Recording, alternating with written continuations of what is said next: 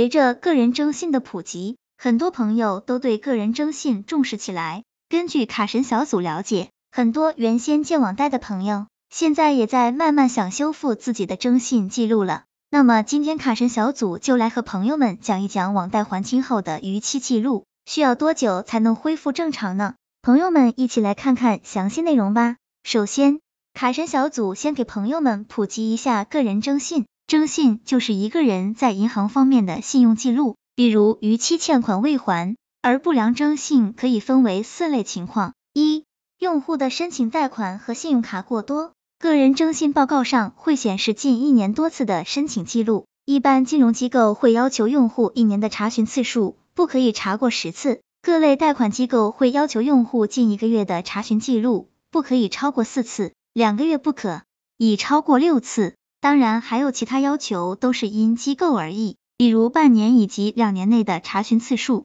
二、用户在申请贷款或者信用卡的时候，多次更换工作单位，导致工作信息混乱，工作不稳定，没有稳定的收入，偿还贷款会有一定的的压力，特别是虚假工作单位等情况。三、个人名下网贷较多，网贷都属于小额信贷产品，一般利息偏高，额度偏低。如果用户名下网贷很多，或者小额度的贷款很多，也会影响个人征信。用户在审批大额的贷款的时候，审核中心会认为用户很缺钱，然后间接的判断用户的收入能力，从而影响大额度贷款的审批。四、用户的信用卡或者贷款逾期过多或者逾期时间长，用户个人名下信用卡逾期多也会影响征信。一般信贷机构会要求用户。近三个月不可以有两个连续的一，近三个月不可以有二，近一年不可以有两个二，近两年不可以有三。如果逾期时间很长，逾期超过两个月或者更多，